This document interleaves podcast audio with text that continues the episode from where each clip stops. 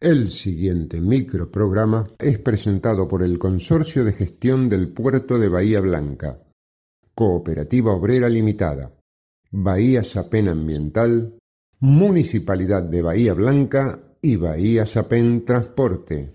Si pensás pasar los próximos minutos con nosotros, pongámonos de acuerdo. Somos grandes. No vengas con promesas. No te gastes en chicanas. La historia no se borra. La lucha no se entrega. ¿Y sabes qué? La victoria es una flor que brota en el pecho de otro. Somos grandes. El espacio de la agrupación independiente de jubilados, la Norma PLA.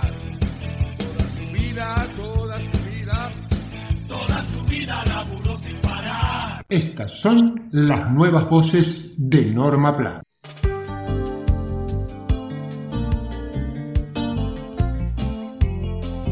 Hoy quisiéramos hacerles escuchar un encuentro que mantuvimos con un calificado vecino de nuestra ciudad, graduado en Ciencias Económicas, con el cual conversamos, por un lado, despojándonos de nuestro supuesto rol de periodistas de un programa al que seguramente algunos deben calificar de demasiado populista o demasiado nacionalista, y por otro lado, Francisco Cantamuto, pidiéndole que archive en la biblioteca correspondiente las ideas de Smith, Keynes y otros tantos para conversar sobre lo que vemos en las mismas verdulerías, carnicerías y almacenes de nuestra ciudad.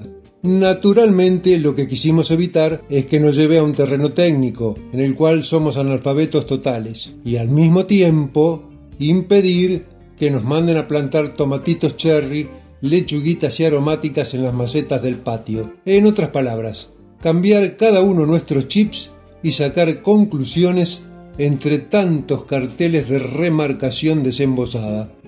En principio quisiéramos que nos informaras un poco acerca de tu actividad, de los libros que has escrito, las participaciones que han tenido, como para dejar en claro a la audiencia con qué economista estamos hablando. Ok, bueno, mira, yo soy economista de, grado aquí de la Universidad Nacional del Sur, pero mis posgrados son en ciencias sociales, es decir, que tengo una mezcla ahí entre economista, politólogo y sociólogo. Ajá. Esto respecto de mi formación. Yo trabajo en la Universidad Nacional del Sur dando clases en el Departamento de Economía, pero también investigando para el Instituto de Economía por el CONICET. Yo formo parte de la Sociedad de Economía Crítica, eh, que fomenta la pluralidad en la formación de economistas. Y esto tiene que ver con que, bueno, nuestra formación estuvo sesgada. Entonces, algo que te intereses por una formación más plural, puede ocurrir que como economistas termines repitiendo sin parar una fracción muy limitada de lo que es la economía. En términos generales, yo creo que eso describe un poco qué hago, por dónde vengo. Cuando empiezan estos sacudones continuados en la economía argentina, uno empieza a ver que en los noticieros, fundamentalmente, se repiten los llamados a los economistas, dándoles apenas unos segundos para que respondan, preguntas que son siempre las mismas y respuestas que se terminan repitiendo. Y lo que le queda al oyente es una sensación de angustia porque a partir de lo que escucha solo ve un panorama negro en el mediano y en el largo plazo. Entonces, eh, un poquito jugando, quería cambiarte el escenario y dentro de tus posibilidades, seguro, no quiero comprometerte, pero pensemos que somos dos transeúntes que venimos por la misma vereda de la misma ciudad, nos detenemos frente a una vidriera, una pollería, por ejemplo, donde hay un cartelito muy lindo que anuncia que la semana que viene el maple de huevo se va a ir a dos mil pesos. Yo soy un jubilado, tengo una persona al lado, no la conozco. Le digo, ¿qué me dice? ¿Qué opina? ¿Cómo puede ser que hayamos entrado en esta carrera? ¿Qué es lo que hay acá? Avaricia, especulación, aumento de insumos. ¿Qué, le pasa a esta gente? ¿Por qué cada vez me quieren menos como cliente? Bueno, lo primero que hay que pensar es que probablemente el, el verdurero, la pollería que está ahí, tampoco es el que se está llenando los bolsillos poniendo el maple de huevos de precios, sino que probablemente está tratando de jugar en una corrida de precios que lo tiene loco día a día. Entonces tampoco la bronca es necesariamente con el dueño de la verdulería, la pollería o el, autoservicio, que seguramente estará padeciendo el día a día más o menos, un poco más, un poco menos, en una situación semejante. Al menos recuerdo días pasados cuando eh, frecuentaba amigos que tenían kiosquitos, autoservicios y vivían realmente corriendo el día a día porque ¿qué pasaba? Como no tienen capacidad de, volumen de compra, y entonces los que los proveen le colocan los productos que quieren en la lista de precios al precio que quieren. Y pobres están, la verdad, tratando de hacer lo mejor que pueden, pero claro, son los que tienen que lidiar con el cliente que está cerca.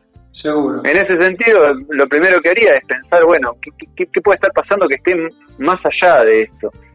Muchas veces en el discurso, en los medios y colegas, amigos, pretenden que la inflación tiene una sola causa, una sola razón de ser, que, que es el exceso de gasto público. Y que ese gasto público se financia con emisión y eso genera inflación. Y bueno, yo lamento decir que aunque esa puede ser una razón, definitivamente no es la única. El año pasado se hizo en el Instituto de la Universidad del Sur, ahí en calle Rondó, cuatro o cinco charlas que llamaron La Bahía de los 200 años. Eran conversatorios a cargo de distintas personas. En uno de ellos se habló de la discordancia entre una ciudad con un PBI muy alto, comparable a cualquier ciudad del interior del país, pero que no derrama, como quieren hacernos creer, los estratos más bajos, más desvalidos. No se ve semejante impulso industrial en un sector y, alrededor de 12, 15 manzanas de la Plaza Rivadavia, otra cosa más que pobreza, desnutrición y bueno, los números del fin del semestre pasado están reflejando ahora estos días. Sí, a nivel mundial las últimas décadas han eh, el crecimiento ha sostenido sobre una profunda y creciente desigualdad. Y esto hay datos agregados a nivel mundial. Y este crecimiento de la desigualdad eh, se expresó en no solamente formas más precarias de empleo y crecimiento de los índices de desempleo, sino en el creciente endeudamiento de los hogares. Bueno, todo esto que describo como dinámica general de, las últimas décadas, en la Argentina se ha vivido y, la, y Bahía Blanca no escapa a esta lógica. Hay una fracción de la ciudad que participa de la creciente generación de riqueza que tiene la ciudad efectivamente, y hay otro sector mayoritario que un poquitito la ve pasar es el sector mayoritario, de acuerdo a los datos más recientes del propio Instituto de Estadística de, la Nación, el INDEC, indica que eh, el desempleo en la ciudad es bastante bajo. Ahora, al mismo tiempo, la pobreza no se termina de reducir. ¿Cómo explicamos esta, esta diferencia? Y porque este crecimiento ha estado sosteniéndose sobre la base de empleo precario y mal pagado. Entonces, claro, la gente encuentra changas, logra trabajar, pero esa changa no le rinde.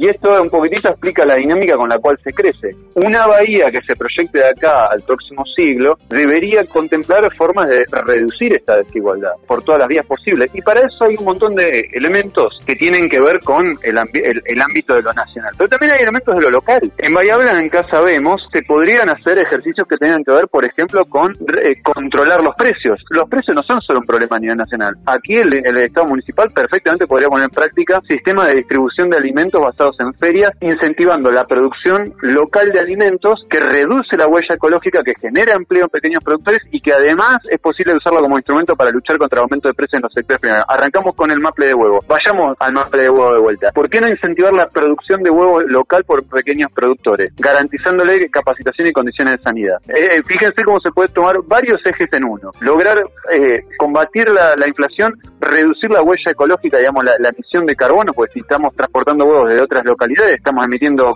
dióxido de carbono a la atmósfera sin ningún sentido. Generar empleo, etcétera. Fíjense con qué problemita chiquitito. Otro problema chiquitito, alquileres en Bahía Blanca que vienen creciendo por encima de la media nacional. Bueno, ¿por qué no se podría a nivel local hacer una revisión de un sistema de incentivos que haga que se pague más caro por tener inmuebles desocupados o terrenos desocupados y que abarate cuando se pone en alquiler un inmueble que antes estaba desocupado? A través de las tasas municipales. Esto es perfectamente alcanzable y se ha hecho en otros municipios de la provincia de Buenos Aires, con éxito. Fíjense cómo se pueden atacar problemas desde lo local, no es todo un problema nacional. En Bahía Blanca hay un montón de iniciativas que tienen que ver con ferias autogestivas, con producción local y familiar, con producción de pequeños productores. ¿Cómo hacemos para potenciar todo eso? Porque si lo que queremos es una riqueza gigantesca, pero que la vemos pasar, y no sé para qué nos sirve. No sé si tenés en claro, pero el valor agregado que produce el polo petroquímico, la última estimación que yo vi, indicaba que producía una cantidad de valor más o menos equivalente a la provincia de La Pampa. Es decir, es como si miramos por la reja a una provincia entera, pero nosotros no participamos de esa provincia. El empleo total que genera el polo petroquímico eh, son mil puestos de trabajo directos y tres mil indirectos. Entonces es como si tuviéramos la capacidad productiva de una provincia que le da trabajo a tres mil personas. ¿Nos sirve eso? Y qué sé yo, no sé, no, me queda tan claro. Con esto estoy diciendo de ir y, y prender fuego el polo, no, estoy diciendo que hace falta regular y lograr imponer condiciones para que esa riqueza se distribuya de una manera un poco más pareja. Yo lo que noto que este discurso no lo estoy viendo expuesto en los lugares donde se deben exponer, porque es brillante realmente lo que me estás comentando. Y estamos parados en un territorio que está siendo gobernado por una casta, por decirlo de fea manera, que no cree en, en la mano del Estado. El Estado tiene que estar presente en todos lados y acá no lo está. Cada vez se libera más las fuerzas energéticas para que vayan para el lado que más les conviene y no para beneficio colectivo. Yo creo que la idea esta de que es más o menos Estado es una idea engañosa, es muy engañosa, porque parece que cuando hay más Estado, el Estado viene a proteger a los más débiles y entonces la crítica conservadora de ahora los libertarianos es, no, este Estado aplasta nuestras libertades. Y por el contrario, cuando el Estado se retrae, se hacen los negocios. Pero esto no es cierto, eso es lo que quiero señalar. Esto no es cierto, esto de hecho es falso. El Estado neoliberal es un Estado muy fuerte un Estado muy presente. Lo que pasa es que está presente beneficiando a los poderosos. Y en esto quiero volver a tu pregunta en el ámbito de lo local. El Estado local, el Estado de, aquí, digamos, la, de la Municipalidad de Bahía Blanca, tiene un presupuesto bastante cuantioso que dirige distribuyendo recursos en la ciudad, beneficiando a unos sectores y no a otros.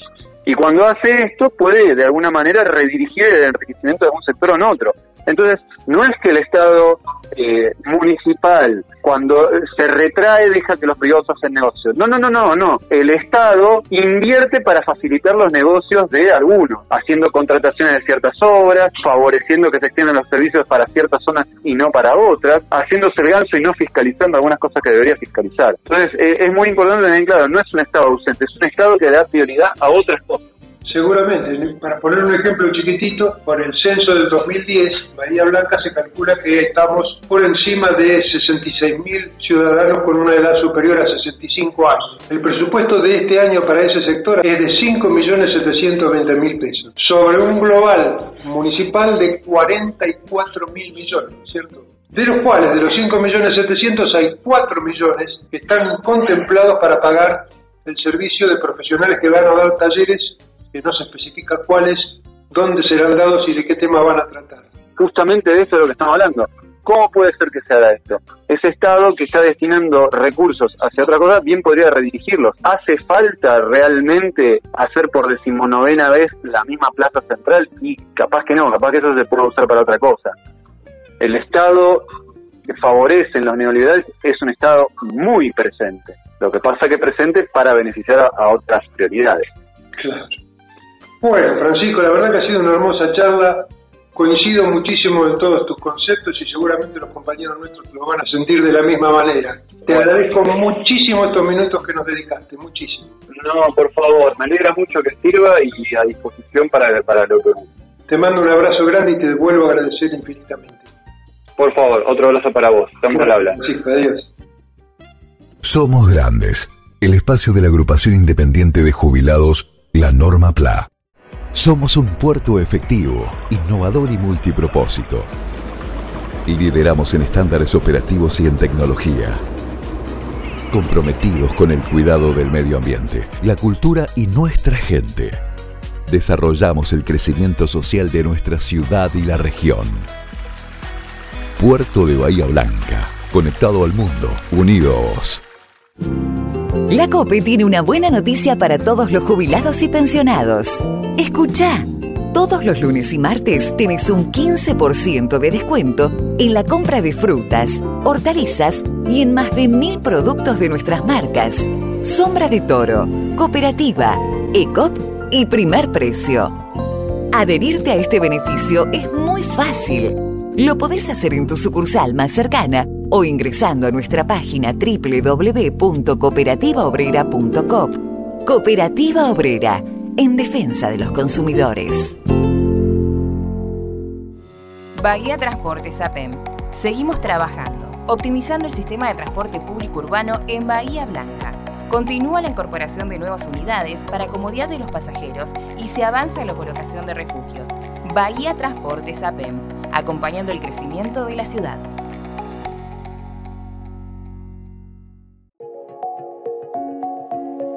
En Espacio Tecno impulsamos esas ideas innovadoras y damos rienda suelta a la creatividad. Te esperamos de lunes a viernes de 9 a 21 horas en Fitzroy 682. Espacio Tecno. Un lugar para descubrir. Un lugar para capacitarte. Un lugar para emprender. En Bahía Blanca integramos a la recolección habitual el servicio de levantamiento de residuos secos. ¿Necesitas saber sobre las frecuencias de tu barrio? Ingresa a bahiaambiental.com. Bahía Ambiental SAPEM 0800 999 1144. Por una ciudad cada vez más limpia. Somos Grandes, el espacio de la agrupación independiente de jubilados, la Norma PLA. Una creación de productora Silvio Crescenzi, con la participación de María Rosa Bufa, Nora Staltari, Mario Bernardis, Enrique Martín, Horacio Basili, Daniel Alberto Gómez y Jorge Lozano Ángel.